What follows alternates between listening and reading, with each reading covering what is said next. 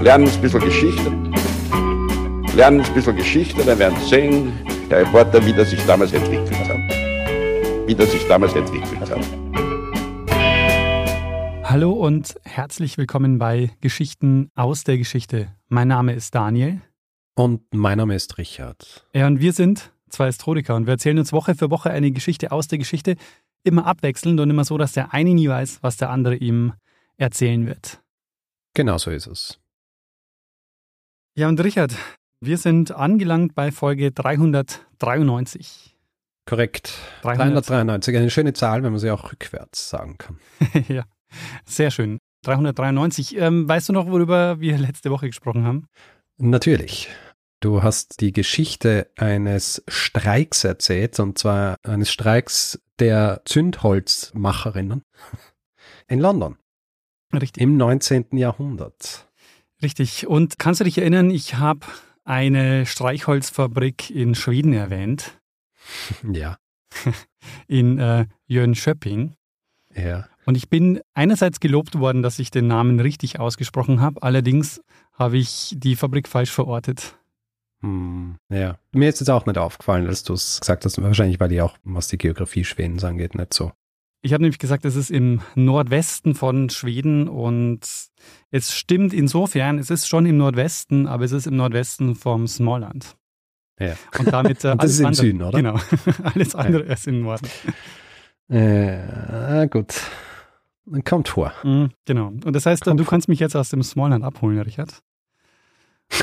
aus dem Smallland abholen. Also kennst du die Referenz nicht? Weißt du, wo äh, Nein. Achso, nein. Ähm, Smallland ist das Kinderparadies bei Ikea. So nennen sie das, oder? Ja, genau. Smallland. Ja. Also quasi, ist es ein Wortspiel mit Small oder? Das weiß ich nicht, aber es gibt Ich kenne das Kinderparadies immer nur als Kugellager. Ja, die, das Bällebad, genau. Ja, das Bällebad. Die haben da ein riesiges Bällebad. Und das ist das Smallland. Und deshalb gibt es auch oft die Durchsagen so, XY bitte vom Smallland abholen. Achso. Makes sense now. genau. Klein Daniel vom Smallland abholen. Jetzt wäre der Zeitpunkt gekommen. Richtig. Klein Daniel. Holst du mich ab, Richard? Ja, wir müssen eine Folge erzählen. Sehr gut. Richard, dann würde ich sagen, Bühne frei. Daniel, es ist am Morgen des 19. Oktobers des Jahres 202, vor der Zeitenwende. Hm. Auf einer weitläufigen, staubigen Ebene in Nordafrika. Wir wissen nicht genau wo, aber man geht heute davon aus, dass es irgendwo in Tunesien war, vielleicht in der Nähe der heutigen Stadt Siliana. Mhm. Stehen sich zwei Heere gegenüber. Auf der einen Seite ist es ein römisches Heer, bestehend aus äh, ungefähr 35.000 Mann unter dem Kommando des Feldherrn Scipio Africanus. Ah. Auf der anderen Seite steht ein karthagisches Heer, bestehend aus circa 45 bis 50.000 Mann und 80 Kriegselefanten unter dem Kommando des Feldherrn Hannibal Barca. Oder Barkas, geht beides. Daniel, wären wir zu diesem Zeitpunkt vor Ort gewesen, dann wären wir ganz kurz davor gewesen, Zeugen einer Schlacht zu werden, die nicht nur die Karriere eines der beiden Feldherren, sondern gleichzeitig auch einen seit über 15 Jahren wütenden Krieg beenden wird. Mhm. Wir werden heute über die Schlacht von Zama sprechen, die neben einer Schlacht, deren Geschichte ich vor einiger Zeit schon mal erzählt habe, die entscheidendste Schlacht des Zweiten Punischen Kriegs ist und weitreichende Folgen sowohl für das Römische Reich als auch die ehemals mächtige Stadt Karthago haben wird. Sehr schön. Bevor ich jetzt äh, ein bisschen erzähle, wie es zu dieser Schlacht kam, lass mich nochmal auf diese vorhin angesprochene Folge einer früheren Schlacht hinweisen. Es ist natürlich die Schlacht bei Cannae, Mhm. erzählt in Folge GAG 189 189. und 189. Und wir machen das normalerweise ja nicht, ja, weil wir unserem Publikum irgendwie die Freiheit lassen wollen, zu hören, was sie wollen und wann sie es wollen. Aber wer diese Folge noch nicht gehört hat, beziehungsweise noch nicht weiß, was es mit dieser Schlacht von Cannae auf sich hat, ich würde empfehlen, diese Folge vorher zu hören, weil es gibt ein paar Spoiler in dieser Folge jetzt, ja. Wer das tun will, jetzt abschalten, Folge hören und wieder zurückkommen. Und für alle anderen, beziehungsweise die, die es jetzt tatsächlich gerade gemacht haben und zurückgekommen sind, beginnen wir die eigentliche Folge. also, Wir befinden uns jetzt mitten im Zweiten Punischen Krieg. Noch einmal kurz zusammenfassen. Krieg zwischen der großen Handelsmacht Karthago und dem Römischen Reich. Auslöser für den Krieg werde jetzt nicht ins Detail gehen. Wichtig zu wissen ist, es geht im weitesten Sinn um die Vormachtstellung im Mittelmeerraum. Als der Krieg im Jahr 218 ausbricht, ist Karthago eine sehr mächtige Handelsstadt und Rom ist gerade so auf dem Weg dorthin, äh, die mächtigste Macht in dieser Gegend zu werden. Und Hannibal, und daran erinnern wir uns ja auch gut, der hatte die Alpen überquert und führt seither ein Heer an, mit dem er durch Italien zieht. Mhm. Äh, Im Jahr 216 bei Cannae gelingt ihm ein massiver Sieg über die Römer. Also die Schlacht, die als eine der blutigsten und verlustreichsten der Antike gilt, ist ein früher Wendepunkt in diesem Krieg. Und es sieht eigentlich so aus, als wäre es tatsächlich unter Umständen möglich, dass Hannibal das römische Reich besiegen kann, beziehungsweise Rom einnehmen ja, die Stadt Rom. In nur 20 Monaten hat er zum Beispiel drei römische Armeen bestehend aus 16 Legionen von bis zu 200.000 Mann besiegt. Und obwohl Hannibal im Laufe der nächsten 14 Jahre einen Sieg nach dem anderen einfährt, zögert er die Stadt Rom selbst zu belagern, was unter anderem auch damit zusammenhängt, dass Karthago selbst, die Stadt, aus der er kommt, ihm einfach nicht genug Unterstützung gibt. Ja? Nicht mhm. genug Geld, keine Verstärkung oder nicht genug Verstärkung, und zum Beispiel auch einfach keine Ausrüstung für Belagerungen. Wir müssen uns ja in Erinnerung rufen, der ist über die Alpen nach Italien und zieht dann dort durch und hat natürlich kein Belagerungswerkzeug mitgenommen. Ja? Keine Belagerungstürme und Ramböcke und solche Dinge. In Rom ist natürlich nach der Schlacht von Cannae die Aufregung groß, ja. Mit einer sehr realen Angst, dass, wie du das sagen würdest, Hannibal den Sack jetzt zumacht. Ja? Und hier kommt jetzt der vorhin genannte Feldherr Scipio Africanus ins Spiel. Falls du dich hier erinnerst, bei der Schlacht von Cannae wird ein großer Teil des Heeres getötet. Von der Kavallerie, also den berittenen Soldaten, entkommen ungefähr 4000 und einer von ihnen ist Scipio. Mhm. Der zu diesem Zeitpunkt noch nicht den Beinamen Africanus hat, äh, heißt Publius Scipio. Und dieses Scipio kehrt also nach der Schlacht nach Rom zurück. Er ist gerade mal erst 20 Jahre alt und Während der Senat jetzt im Aufruhr ist und auch dafür plädiert, mit Hannibal Frieden zu schließen, spricht Scipio direkt den Senat an. Ja, er darf das, weil er Teil einer der fünf großen Familien Roms ist. Und er sagt zum Plan des Friedens, es ist kein angemessenes Thema zur Beratung. Mut und Handeln und nicht Beratung sind in einer solchen Katastrophe notwendig. Diejenigen, die das Wohl des Staates wünschen, sollen ihm sofort in Waffen folgen. Und zu einer Gruppe Patrizier, die ebenso kurz davor sind, einfach aufzugeben oder vielleicht sogar überzulaufen, sagt er, ich schwöre, dass ich die Sache Roms weder im Stich lassen werde, noch irgendeinem anderen Bürger Roms erlauben werde, sie im Stich zu lassen. Ich bestehe darauf, dass ihr Anwesenden diesen Eid ablegt, und derjenige, der zögert, soll gewiss sein, dass dieses Schwert gegen ihn gezogen ist.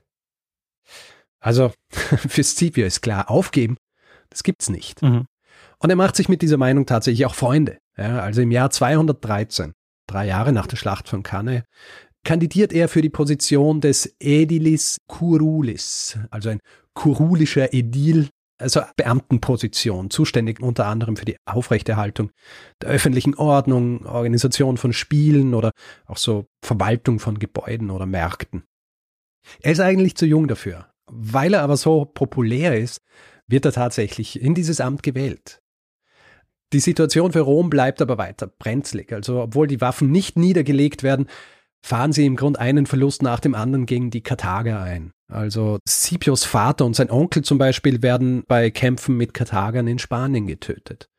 Und im Jahr 211 kontrolliert Hannibal einen Großteil des heutigen Italiens und einen nicht unbeträchtlichen Teil Spaniens. Ja, hat außerdem Allianzen mit Stämmern geschlossen, vor allem in Gallien. Und Daniel, du kennst ja sicher die Position des Prokonsuls. Mhm. Prokonsul ist quasi ein Gouverneur oder militärischer Befehlshaber in den Territorien außerhalb der italienischen Halbinsel, mhm. also in den Provinzen.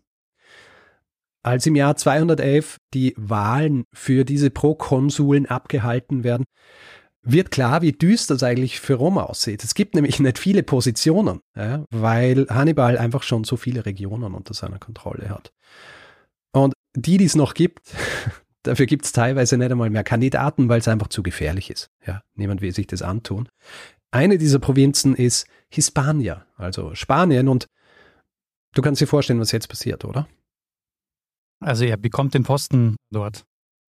Richtig. Scipio. Mhm. Gerade mal 24 Jahre alt, eigentlich zu jung, sich aufstellen zu lassen, lässt sich aufstellen.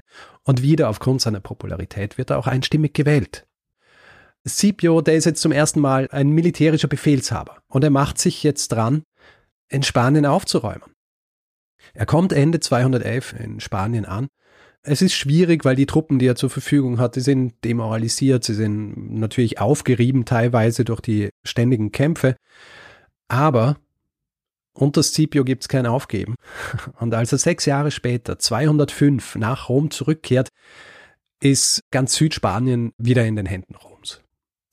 Das bedeutet zum einen, dass die karthagischen Truppen in Spanien komplett besiegt wurden. Es bedeutet aber auch, und hier hilft sich vor Augen zu führen, dass Karthago ja in Nordafrika liegt, dass die Versorgungsrouten von Karthago nach Italien jetzt unterbrochen sind. Mhm. Das heißt, es gibt keine Möglichkeit mehr, Verstärkung etc. nach Italien zu schicken. Vor allem, es gibt auch keine Möglichkeit mehr, jetzt was nach Italien zu schicken, um auch die Stadt Rom zu belagern. Für Scipio bedeutet diese triumphale Rückkehr nach Rom auch, dass er jetzt einstimmig und sofort ins höchste Amt gewählt wird. Hm. Das des Konsuls. In der Zwischenzeit war Hannibal in Italien schon ein bisschen die Luft ausgegangen. Ja, also im Jahr 211 wird ihm sein Stützpunkt Capua von den Römern belagert und eingenommen. Und obwohl er in den nächsten Jahren immer wieder kleine Siege einheimsen kann, geht ihm aufgrund vor allem auch des zerstörten Landes bald der Proviant aus. Ja, also musst du vorstellen, da ist jetzt über, sagen wir, zehn Jahre lang im selben Gebiet ständig Krieg geführt worden und wir wissen ja, so ein Heer, das will versorgt werden und Apulien zum Beispiel einfach komplett zerstört. Mhm. Außerdem wird sein Bruder Hasdrubal bei einer Schlacht getötet, sein Heer vernichtet. Hannibal der sitzt jetzt ganz im Süden Italiens in Brutium, das mehr oder weniger dem heutigen Kalabrien entspricht. Und er sitzt jetzt dort die nächsten vier Jahre fest mit einem immer kleiner werdenden Heer und immer geringerer Aussicht, Rom tatsächlich einnehmen zu können. Und dann kommt es noch schlimmer. Während vor und auch nach der Schlacht von Cannae die sogenannte fabianische Strategie verfolgt worden ist. Ich glaube, ich habe das in der Folge von Cannae auch schon angesprochen. Also keine direkte Konfrontation mit einem stärkeren oder gefährlicheren Feind auf dem Schlachtfeld, stattdessen dessen Schwächen ausnutzen, indem er auf Zeit spielt, ja, den Feind ermüden, Ressourcen erschöpfen. Das ist so die Strategie, die jetzt in den letzten Jahren verfolgt worden ist. Für Scipio ist es jetzt an der Zeit, eine andere Strategie zu fahren und auf Angriff zu gehen, nach Nordafrika überzusetzen und Karthago ein für alle Mal dem Erdboden gleichzumachen. Zumindest ist es der Plan. Es ist jetzt vielleicht ein bisschen zu weit gegriffen. Natürlich, das Endziel ist, Karthago einzunehmen, aber was Scipio eigentlich machen will, er will jetzt einmal in Nordafrika einfallen, um Hannibal zu zwingen, die italienische Halbinsel zu verlassen. Mhm. Und genau das passiert auch. Also Scipio setzt im Jahr 204 von Sizilien über, Sizilien übrigens, da nimmt er gleich einige Veteranen mit, vor allem auch einige aus Cannes, die in Sizilien stationiert waren. Sizilien war so ein bisschen der Ort, wo äh, Soldaten, die so ein bisschen in Ungnade gefallen sind, hingebracht worden sind. Und die nimmt er jetzt mit. Die nimmt er von Sizilien aus mit nach Nordafrika. Und er gewinnt dort gleich einmal ein paar entscheidende Schlachten gegen karthagische Truppen. Vor allem bei der antiken Hafenstadt Utica, die ungefähr 40 Kilometer nordwestlich von Karthago lag. Und bei der Schlacht von Bagradas, einem Fluss, der heute Mecerda heißt, fließt durch Tunesien und Algerien, mündet dann im Mittelmeer. Was Scipio auch macht. Er schmiedet neue Allianzen und eine davon wird für den Verlauf der kommenden Schlacht bei Zama äußerst wichtig werden. Werden wir aber später noch ein bisschen mehr drüber sprechen. Angesichts dieser Bedrohung durch Scipio in Nordafrika ruft Karthago also Hannibal und seine Armee zurück, um die Hauptstadt zu verteidigen. Und Hannibal verlässt deswegen Italien im Jahr 203 vor der Zeitenwende und mit ihm kommen ungefähr 20.000 Veteranen, also die, die mit ihm in Italien im letzten Jahrzehnt gekämpft haben oder länger. Sie werden ergänzt durch 2000 numidische Reiter und schließlich noch ungefähr 12.000 gallische und spanische und andere Söldner. Wir sprechen später noch genau, woher mhm. sie wirklich kamen. Aber das heißt, der Eigentlich, Hannibal, ja. aber das heißt, der mhm. Hannibal, der war jetzt über zehn Jahre lang in Italien. Richtig. Das Interessante bei Hannibal ist, er kehrt ja zurück nach Karthago und Karthago ist eigentlich eine Stadt, die er seit seiner Teenagerzeit nicht mehr gesehen hat, Mhm. weil er, als er glaube ich zehn war ungefähr oder jünger, ist er mit seinem Vater nach Spanien und dann eben von Spanien nach Italien. Ja. Interessant. Und von diesen Elefanten ist wahrscheinlich keiner mehr am Leben, oder? Ähm, sprechen wir noch. Das Ding ist ja, die Elefanten kommen ja eigentlich aus Afrika und Elefanten spielen noch eine Rolle. Okay. Eigentlich will er direkt zurück nach Karthago marschieren, um die Stadt quasi zu verteidigen oder zu schützen. Allerdings will der karthagische Senat, dass er das römische Heer direkt angreift, weil das Heer auch die Versorgungsrouten in die Stadt blockiert und ihnen jetzt auch so langsam das Essen ausgeht. Also zieht Hannibal mit seinem Heer nach Westen. Bis seine Späher dann schließlich Mitte Oktober 202 die ersten Ausläufer dieses römischen Heers sehen. Und jetzt wird's Zeit für die Konfrontation. Was reine Zahlen angeht, sind diese beiden Heere nicht weit voneinander entfernt. Ja, also Scipio befehligt ungefähr 35.000 Soldaten, über 5.000 davon sind Kavalleristen, also Beritten, ungefähr 1.000 davon sind die römischen Equites und der Rest besteht aus den beeindruckenden numidischen Reitern, die von König Massinissa angeführt werden. Der Großteil der römischen Armee besteht aus Infanterie, hauptsächlich aus Hastati und Principes und einige Kerntruppen Triarii. Und sie werden von einer großen Anzahl Velites und ungefähr 2000 numidischen Infanteristen unterstützt, die ebenfalls von König Massinissa mitgebracht werden. Und keine Angst, ich werde jetzt gleich noch ein bisschen genauer auf diese Dinge eingehen, die ich gerade aufgezählt habe. Weil ich gedacht habe, ja, hm, was hat es damit auf sich? Du erinnerst dich, ich habe vorhin von Allianzen gesprochen, die Scipio geschmiedet hat. Und eine Allianz, die Scipio in Nordafrika schmiedet, ist die mit dem numidischen König Massinissa. Numidier waren ein Berbervolk, das eben im antiken Nordafrika gelebt hat, ungefähr in der Region des heutigen Algerien und Tunesien. Und die numidische Kavallerie, die war bekannt für ihre Schnelligkeit, Wendigkeit und einfach grundsätzlich für ihre Qualität. Ja. Berittene Bogenschützen und Speerwerfer, die vor allem für so schnelle, flexible Angriffe hilfreich waren.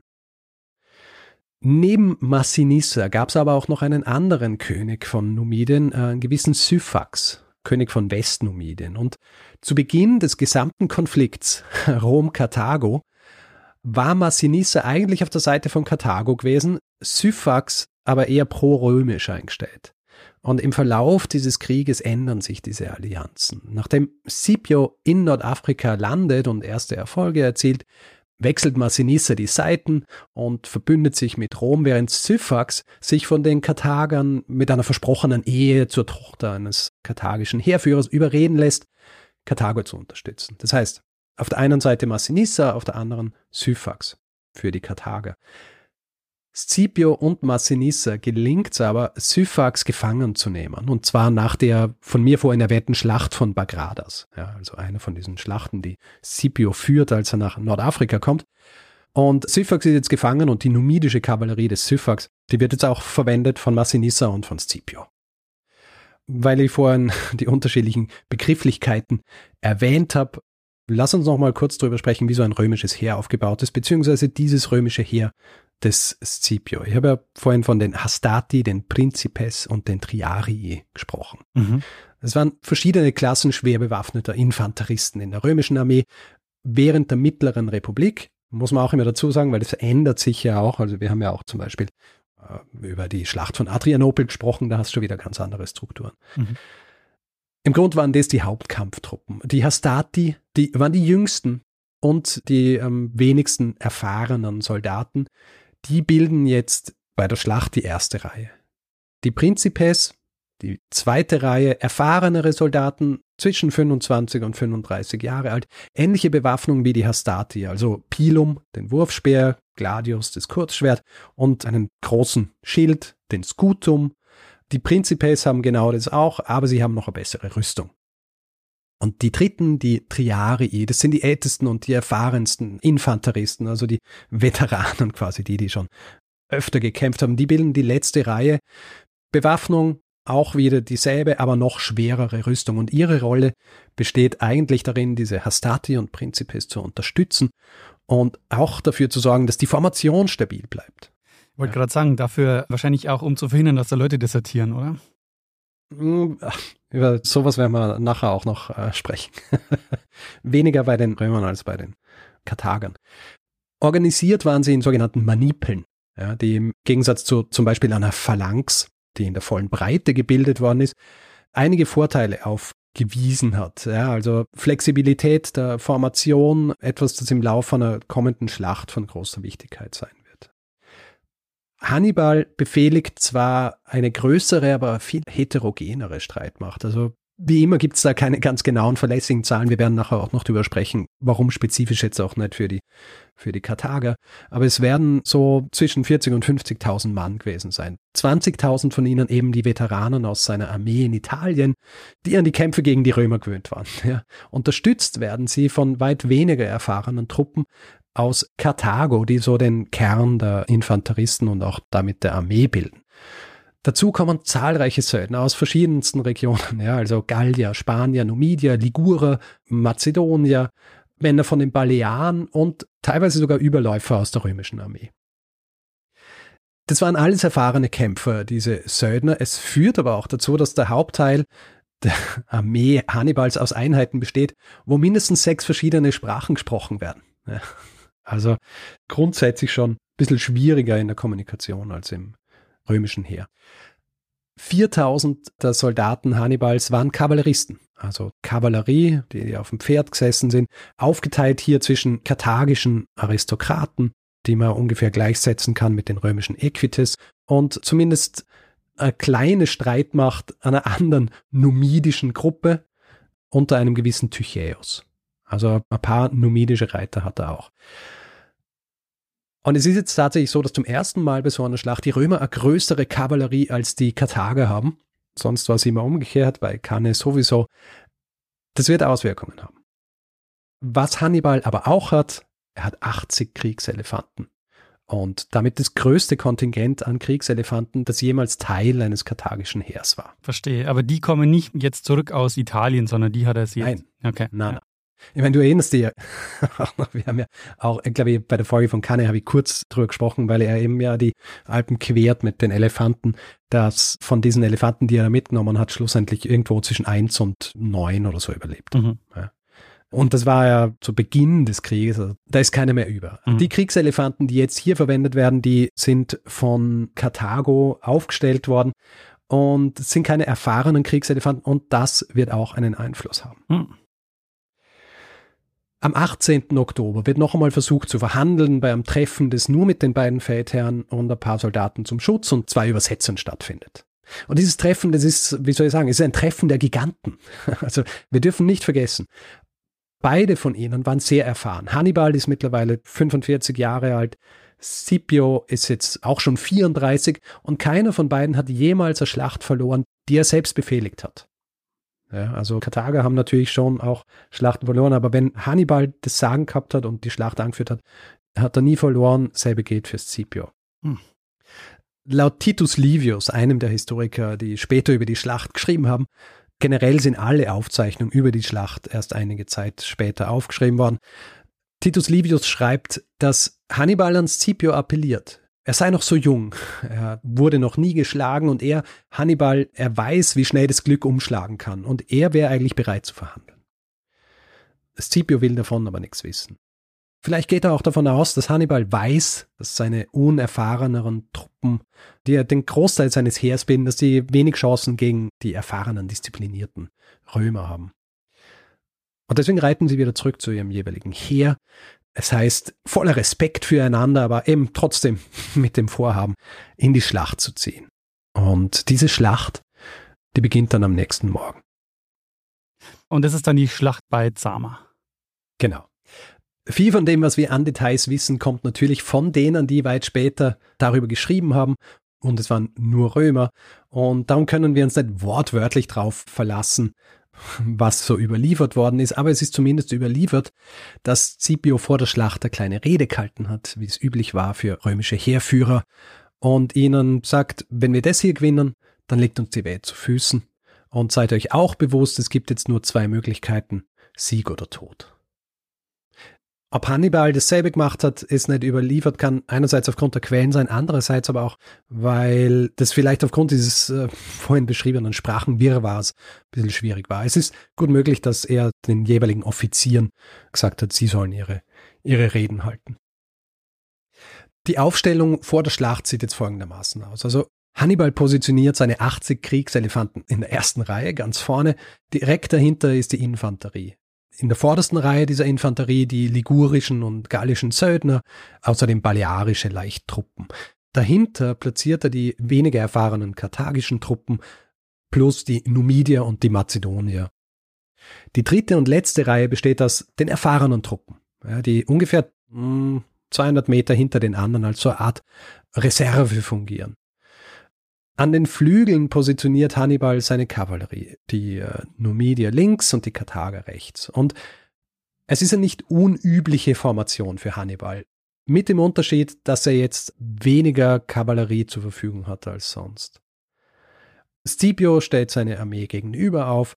Hier ist es so, dass die Infanterie in den üblichen drei Reihen aufgestellt wird, so wie vorhin schon erklärt. Hastati an der vorderen Front, Principes zweite Reihe und Triari dritte Reihe. Diese Manipel bestehen dann aus zu je 120 Mann Hastati und Principes und 60 Mann Triari, also die erfahrenen. Leichte Infanterie, das sind die Velites, über die ich vorher auch gesprochen habe, die sind in lockerer Formation zwischen diesen Manipeln der schweren Infanterie aufgestellt. Die Equites, also die römische Kavallerie, die ist am linken Flügel positioniert, während die numidische Kavallerie und Infanterie unter dem Kommando von König Massinissa am rechten Flügel steht. Mhm. Es ist mehr oder weniger Standardformation, allerdings mit einer wichtigen Änderung, die Scipio angeblich in weiser Voraussicht schon lang vor begonnen hatte zu trainieren und die sich jetzt auf spektakuläre Art und Weise auszahlen wird. Und du wirst doch gleich hören, warum. Die Schlacht beginnt, wie üblich, mit so kleinen Scharmützeln, Angriffen der leichten Kavallerie von beiden Seiten. Also Vorreiten mit Speer oder Pfeilen, so in Richtung Infanterie, schießen dann wieder zurück. Nicht wahnsinnig außergewöhnlich. Und dann macht Hannibal das, was für seine Gegner wahrscheinlich immer so der Schreckensmoment war. Er schickt seine Kriegselefanten los. Mhm. Er schickt sie los gemeinsam mit seiner 2000 Mann starken numidischen Kavallerie. In dem Moment ertönen auf Seiten der Römer Hörner. Hörner, die einen ganz wichtigen Zweck haben. Es ist nämlich so, diese wichtige Änderung, von der ich gesprochen habe, die Scipio macht, war, dass er seine Truppen nicht wie üblich in einer schachbrettartigen Formation aufgestellt hat. Also wie zum Beispiel, stell dir vor, die schwarzen Felder eines Schachbretts. Ja? Sondern so, dass sie eigentlich in Reihen hintereinander angeordnet sind. Ja? Mit viel Platz dazwischen. Die vorhin erwähnten Velites, also die leichte Infanterie, die positioniert er absichtlich so, dass es für Hannibal nicht offensichtlich ist, dass er hier eine andere Formation verwendet. Und mit dem Ertönen der Hörner verschwinden die Velites aus diesen Zwischenräumen in die Reihen der schweren Infanterie und kreieren damit große Korridore. Scipios Gedanke, wenn die Elefanten heranstürmen, dann wählen sie sicherlich den Weg des geringsten Widerstandes, rennen also dann nicht direkt in seine Truppen, sondern durch eben diese Korridore. Mhm.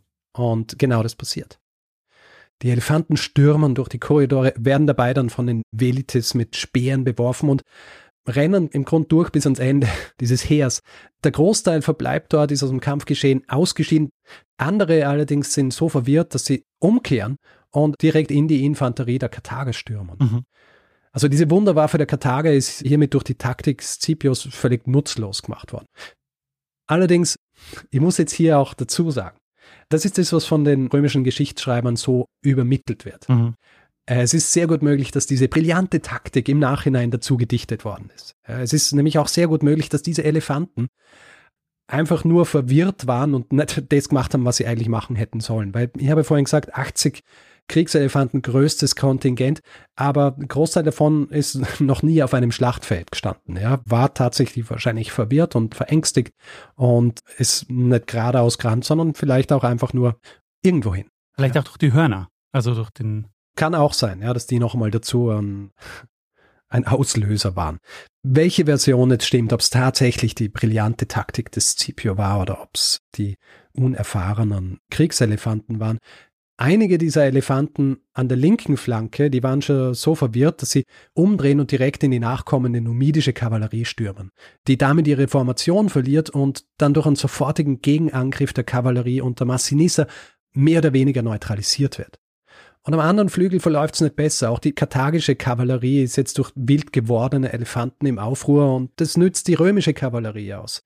Sie greifen sie an und sie vertreiben sie, jagen sie vom Schlachtfeld. Und Hannibal, der eigentlich immer sehr gut darin war, mit seiner Kavallerie Schlachten zu gewinnen, der steht jetzt nur noch mit seiner Infanterie am Feld. Und damit beginnt der zweite Teil der Schlacht. Scipio gibt jetzt nämlich den Befehl, die Infanterie losgehen zu lassen, und zwar die gesamte. Hannibal reagiert und lässt seine ersten zwei Reihen vorrücken, also die erfahrenen Veteranen, die hält er noch zurück.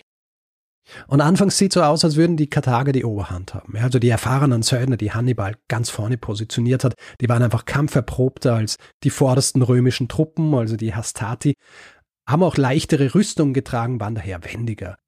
Nur die Disziplin der römischen Truppen, die sorgt dafür, dass die Formation nicht bricht. Die Formation bricht nicht und über kurz oder lang werden diese Söldner dann ein bisschen auseinandergedrängt und zurückgedrängt. Ja. Die haben nicht dieselbe Disziplin gehabt, das heißt, die Formation löst sich ein bisschen auf und sie werden zurückgedrängt und hinter diesen Söldnern befindet sich ja die zweite Reihe des karthagischen Heers. Und als die Söldner sich so ein bisschen retten wollen, beziehungsweise durch diese Reihen hinter wollen, wird ihnen einfach der Weg versperrt. Angeblich brechen sogar Kämpfe aus zwischen den beiden Gruppen bis dann schließlich ein Großteil der Söldner über die Flanken ausweicht. Mhm. Ja, also nicht durch die Infanterie, sondern über die Flanken. Auch hier ein bisschen Vorsicht bei der Interpretation, weil, wie gesagt, wird von römischen Geschichtsschreibern aufgeschrieben. Kann gut sein, dass, dass hier keine Kämpfe stattgefunden haben. Ja. Auf jeden Fall stehen sich jetzt aber die karthagische und die römische Infanterie gegenüber. Also, weißt du, diese karthagischen Truppen, die relativ unerfahren sind. Und die Römer bewegen sich jetzt auf die Karthager zu es ist schon ein bisschen schwierig, weil der Boden ist jetzt natürlich auch schon voller Toter und Verletzter und voller Blut und die Karthager, kurz bevor die Hastati auf sie treffen, die greifen an und es äh, sieht so aus, als würden die Karthager jetzt wieder die Oberhand gewinnen. Also die Karthager kämpfen so wild entschlossen. Die Römer haben beinahe Schwierigkeiten, die Formation zu halten. Aber nur beinahe. Nach und nach drängen sie die Karthager zurück bis die eben schließlich auch kehrt machen und in Richtung dritte Reihe der Veteranen flüchten. Und auch hier werden die Truppen jetzt angeblich nicht durchgelassen. Ja, also den Veteranen wird befohlen, ihre Speere zu senken, so dass die karthagische Infanterie sowie die Söldner über die Flanken fliehen muss. Ja. Und jetzt sieht es folgendermaßen aus. Wir haben 20.000 sehr loyale, kampferprobte, noch frische Soldaten, die ungefähr der gleichen Anzahl römischen Soldaten gegenüberstehen. Von denen haben bisher nur die Hastati, die Principes und die Velites gekämpft. Die sind jetzt schon relativ erschöpft. Ja? Also die Velites zum Beispiel haben auch so viele Verluste schon eingefahren, dass sie wieder zurückgezogen wurden, um sie einfach im Hintergrund dann so als bisschen Reserve zu verwenden. Die römischen Veteranen, die erfahrensten, die Triarii, die haben bisher noch gar nicht gekämpft. Und jetzt macht Scipio was, das im Grunde nur mit einem Heer, das so diszipliniert wie ein römisches ist, möglich ist. Er ändert während der Schlacht die Formation. Er macht folgendes. Er lässt die Hastati, die schon so ein bisschen geschwächt sind, die lässt er in einer sehr engen Formation in der Mitte zusammenkommen, positioniert dann jeweils die Hälfte der Principes an den Flanken und macht dasselbe dann auch noch mit den Triari. Das heißt, wir haben in der Mitte jetzt die Hastati, dann Flanken Principes und dann Flanken Triarii, natürlich mit dem Grundgedanken, dass er die Truppen des Hannibal dann irgendwann vielleicht in eine Zange nehmen kann. Wir kennen das ja ähnlich auch von der Schlacht von Cannae, wo die Römer im Grund auf sowas reingefallen sind. Und er macht das Ganze direkt am Schlachtfeld, also vor den Augen Hannibals, der nichts dagegen tun kann, weil seine Kavallerie die ist ja schon neutralisiert, ja, geflüchtet. Weißt du, wie das beim Fußball heißt? Nein. In-Game-Coaching. Ja, ich kann mir vorstellen, dass äh, ziemlich viel In-Game-Coaching stattgefunden hat während dieser Schlacht. Allerdings hier wieder müssen wir ein bisschen über die Quellenlage reden, weil es ist auch gut möglich, dass Hannibal was sehr Ähnliches gemacht hat. Ja, also die, es kann sein, dass die Söldner und die Infanterie nicht tatsächlich über die Flanken geflüchtet sind, sondern es kann gut sein, dass sie einfach im Hintergrund waren. Und es kann auch sein, dass Hannibal selbst auf eine ähnliche Art und Weise seine Truppen formiert hat, ja, dass er dann die Infanterie und die Söldner in die Mitte genommen hat und dann die Veteranen an den Flanken positioniert hat. Jedenfalls als Scipio laut der Erzählung mit seiner neuen Formation fertig ist, lässt er sie angreifen und jetzt ist ein sehr dichter, harter Kampf zwischen den Veteranen Hannibals und diesem neu formierten Heer und wie dieser Kampf zwischen diesen beiden Infanterieheeren ausgegangen wäre, ähm, wir wissen es nicht. Er hätte in beide Richtungen gehen können. Dann passiert allerdings etwas, das recht jähes Ende dieser Schlacht einläutet. Du erinnerst dich ja an die numidische Kavallerie, die die Reiter Hannibals vom Schlachtfeld vertrieben und verfolgt hat, oder? Mhm. Die sind jetzt zurückgekehrt und sie attackieren mit all ihrer Kraft die karthagischen Veteranen und zwar von hinten. Und du weißt, zwei Fronten, das geht nicht gut. Mhm. Schnell stürzt dieser Angriff die Veteranen ins Chaos. Die sind allerdings ihrem Kommandanten gegenüber so loyal, dass sie mehr oder weniger kämpfen, bis schlussendlich fast alle getötet werden. Und die Schlacht ist jetzt so gut wie zu Ende. Also ein Teil der römischen Kavallerie verfolgt noch die ersten beiden Kontingente des karthagischen Heers, die ja geflüchtet waren und in der weitläufigen Ebene einfach keine Möglichkeit gehabt haben, sich irgendwo in Sicherheit zu bringen. Hannibal selbst kann mit einer kleinen Truppe an Soldaten vom Schlachtfeld fliehen. Von der Hafenstadt Hadrumentum aus schickt er dann Nachricht nach Karthago, dass die Schlacht verloren ist. Was natürlich in der Stadt entsprechend schlecht aufgenommen wird. Also sie haben hier jetzt ihren besten Feldherrn, den sie gehabt haben, mit den meisten Elefanten, die jemals Teil eines karthagischen Heeres waren, gegen die Römer geschickt. Und er hat trotzdem verloren. Polybius, ein weiterer jener, die über die Schlacht geschrieben haben, und Livius, den ich vorher schon erwähnt habe, die geben die Zahl der Getöteten auf Seite der Karthager mit ungefähr 20.000 an, ebenso viele Gefangene. Und Appian, der dritte im Bunde, der geschrieben hat über die Schlacht, der meint, es wären 25.000 Tote und 8.500 Gefangene. Auf Seiten der Römer hingegen werden Zahlen von ungefähr 1.500 Toten und 3.000 bis 5.000 Verwundeten gegeben. sind natürlich Zahlen, auf die wir uns so nicht verlassen können. Der Ausgang des Ganzen ist aber dasselbe. Die Schlacht von Zama beendet effektiv den Zweiten Punischen Krieg und markiert den Beginn des Niedergangs von Karthago als Weltmacht. Also durch den Sieg in dieser Schlacht festigt Rom seine Vormachtstellung im Mittelmeerraum. Als Teil des Friedensvertrags, der ein Jahr später geschlossen wird, der den Namen Frieden von Lutatius hat, benannt nach einem Konsul Gaius Lutatius Catulus, werden Karthago strenge Bedingungen auferlegt, zum Beispiel die Beschränkung ihrer Flotte auf zehn Kriegsschiffe, das Verbot von Angriffen ohne Zustimmung Roms, die Entmilitarisierung der Karthager und auch Zahlung von Kriegsentschädigungen an Rom in Höhe von 10.000 Talenten Silber über einen Zeitraum von 50 Jahren. Das ist übrigens ein Umstand, der dann auch dafür verantwortlich sein wird, dass im Jahr 149 schließlich noch der dritte und letzte punische Krieg ausbricht. Mhm.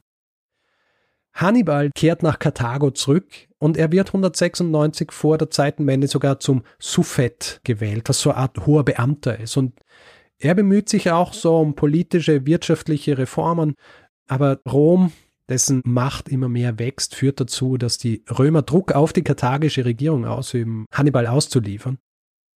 Und als Hannibal dann merkt, dass seine Position hier in Karthago nicht mehr haltbar ist, geht er ins Exil.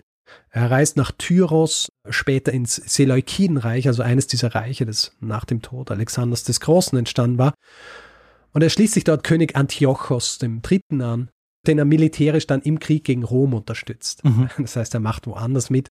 Er muss aber dann nach der Niederlage des Seleukidenreichs wieder fliehen, zieht nach Bithynien, einer Region im Nordwesten der heutigen Türkei und dient dort dann noch unter einem gewissen König Prusias I. Die Römer verfolgen ihn aber weiterhin und als Prusias dann bereit ist, ihn auszuliefern, begeht Hannibal im äh, Jahr 183 vor der Zeitenwende Selbstmord, um seiner Gefangennahme durch die Römer zu entgehen. Scipio, der jetzt den Beinamen Scipio Africanus erhält für seine Arbeit in Nordafrika, der kehrt nach Rom zurück, genießt dort großes Ansehen und Ruhm. Er wird später zum Zensor gewählt. Trotz seiner militärischen Erfolge allerdings zieht er sich dann, wie, es so üblich ist in Rom, aufgrund politischer Intrigen und persönlicher Feindschaften dann aus dem öffentlichen Leben zurück und verbringt dann seine letzten Jahre in relativer Abgeschiedenheit vom Landgut. Und das, lieber Daniel, war meine Geschichte zur Schlacht von Zama, die neben der Schlacht von Cannae die bedeutendste Schlacht des Zweiten Punischen Kriegs war und diesen Krieg damit beendet und gleichzeitig damit auch die illustre Karriere des berühmtesten karthagischen Feldherrn beendet. Hannibal. Hannibal.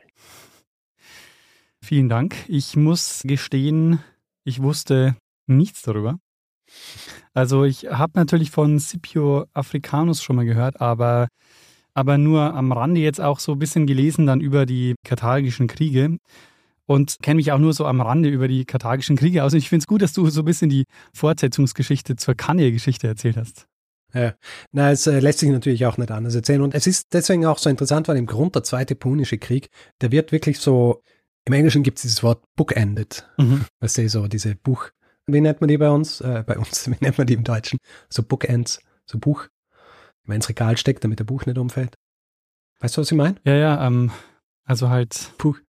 Ja, jedenfalls bookended, also von einer und der anderen Seite, wird von diesen beiden Schlachten eben so begrenzt, wenn man will. Ja, also Cannae ist so die wichtigste Schlacht, die den größten Erfolg Hannibals in Italien eigentlich darstellt.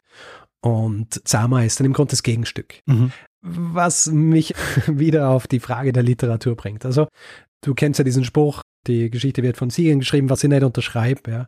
In diesem Fall allerdings stimmt's natürlich. Ja. Mhm. Hauptschreiberlinge sind eben dieser Polybios, griechischer Historiker, der ab 200 lebt, Titus Livius, der ab 59 lebt und Appian, der ab 95 nach Christus. Ja, ja. deutlich später. Ähm, das heißt, wir haben hier drei, die nicht zeitgenössisch sind.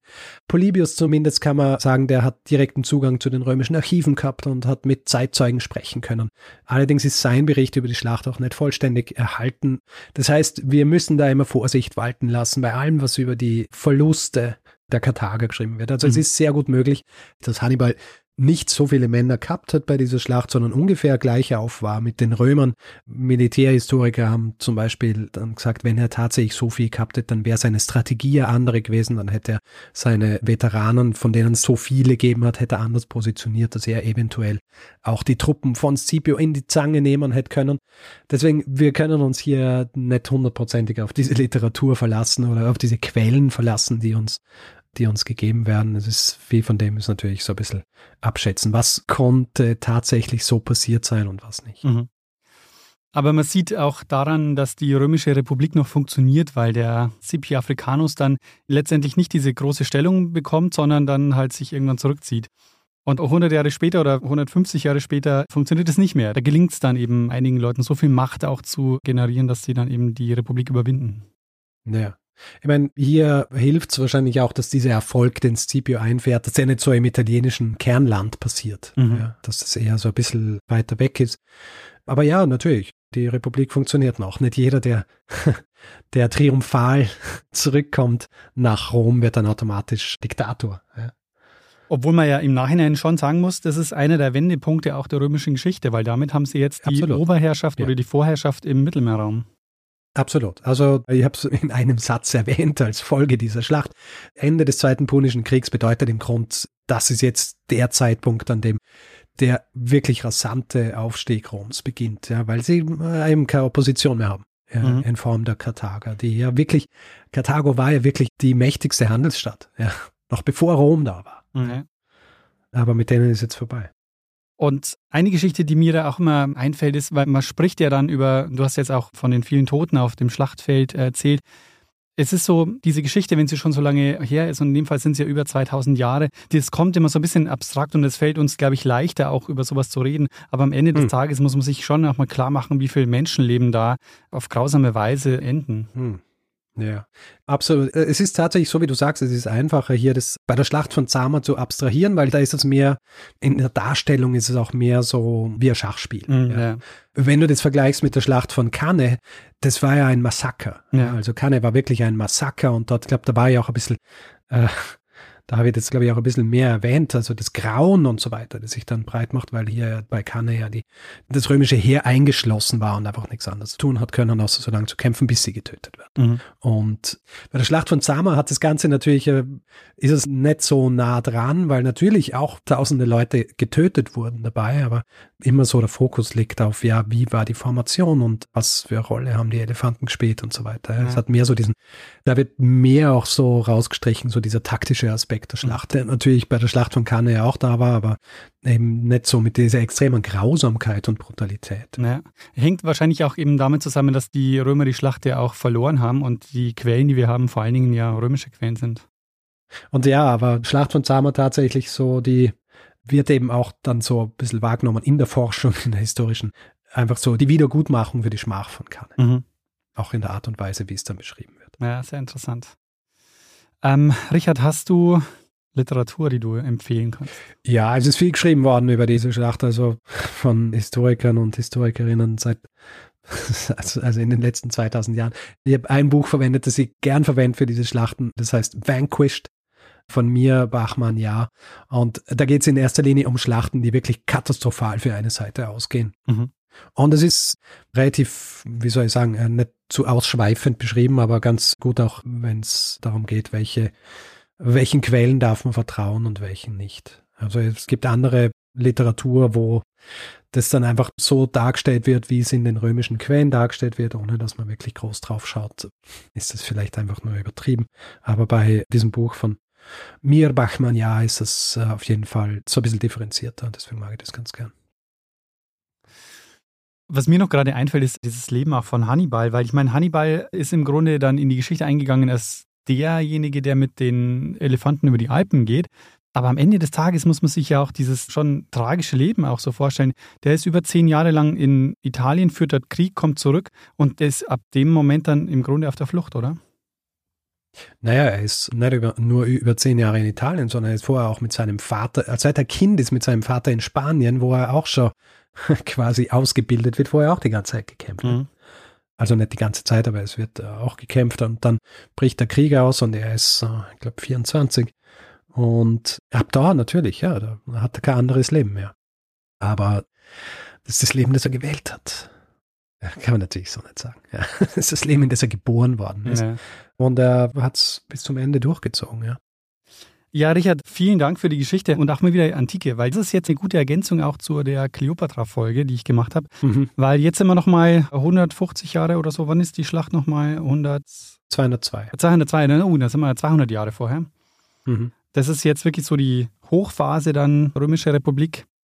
Und ja. 200 Jahre später dann eben die Endphase der Römischen Republik. Und äh, ist eine schöne, dann sieht man so den Aufstieg Roms und dann den Untergang der Republik. Genau. Und wieder mal eine Schlachtenfolge. Genau. Sehr gut. Dann gut. Äh, würde ich sagen, hast du noch was zu ergänzen oder machen wir Schluss für heute? Nein, ich würde sagen, wir machen Feedback-Hinweis-Block. Sehr gut. Gut, wer Feedback geben will zu diesen Folgen oder anderen, kann das per E-Mail machen. Feedback at geschichte.fm. Auf den unterschiedlichen Social Media Plattformen sind wir auch zugegen. Dort heißen wir Geschichte FM, also Twitter, Facebook, Instagram. Und wer uns auf Mastodon folgen will, einfach geschichte.social in einem Browser eingeben, dann landet man direkt auf unserem Profil. Wer uns reviewen will, Sterne vergeben und solche Dinge, vor allem wenn es gute Reviews und viele Sterne sind, kann das. Dass ich immer noch immer so lachen muss, wenn ich es sage. als wäre man einfach nichts peinlich. Ja, als wäre man nichts peinlich. Jedenfalls, wer uns ein Review und wer Sterne vergeben und so weiter, kann es auf Apple Podcasts machen, kann es auf panoptikum.social machen oder einfach grundsätzlich überall, wo man Podcasts bewerten kann. Wer gerne T-Shirts, Tassen, Caps oder Hoodies kaufen möchte mit unserem Logo drauf, hat die Möglichkeit, das Ganze zu kaufen unter geschichte.shop.